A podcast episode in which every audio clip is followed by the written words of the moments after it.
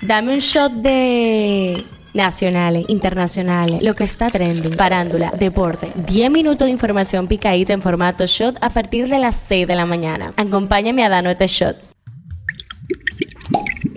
Buen día, feliz jueves 18 de enero. Soy Gabriela de la y esto es el Shot Diario. Aguanten que falta poco para el viernes. Mientras tanto, aquí su respectivo Shot informativo. En las nacionales hay coronavirus. Un centro educativo en Santiago de los Caballeros suspende clases presenciales por brote de COVID-19. Hasta ahora, siete maestros dan positivo al contagiarse con el virus y 30 estudiantes presentan síntomas. En el Intran buscan mejorar el caos vial que se vive a diario en la capital dominicana usando drones. La implementación de los nuevos vigías electrónicos busca eficientizar el programa Parquéate Bien, que será extendido a más lugares en la interminable búsqueda de soluciones para enfrentar el caos vial en el Gran Santo Domingo que impacta la salud de la gente y la economía. Los chinos quieren arroz dominicano y es que el ministro de Agricultura en China fue recibido por su homólogo dominicano Limber Cruz para la firma de un memorándum de entendimiento entre ambas naciones que permitirá la cooperación técnica agropecuaria en República Dominicana. Entre los temas que incluye el memorándum está el fortalecimiento de la producción de arroz y la acuicultura, que es la crianza de especies acuáticas. En las internacionales, un pasajero estadounidense muerde a una zapata en pleno vuelo, obligando a un avión a regresar a Tokio. El vuelo ANA 118 despegó del aeropuerto Haneda de Tokio a las 9 y 47 de la noche hora local y dio la vuelta poco más de una hora de viaje para poder tomar medidas de lugar luego del incidente. Les digo que el mundo está cada día más loco. Se está enfermando todo el mundo en Buckingham. El rey Carlos acudirá al hospital la próxima semana para recibir tratamiento por agrandamiento de la próstata de la princesa de Gales, se encuentra hospitalizada tras someterse con éxito a una operación abdominal. Y no, no fue una lipo, que los conocemos.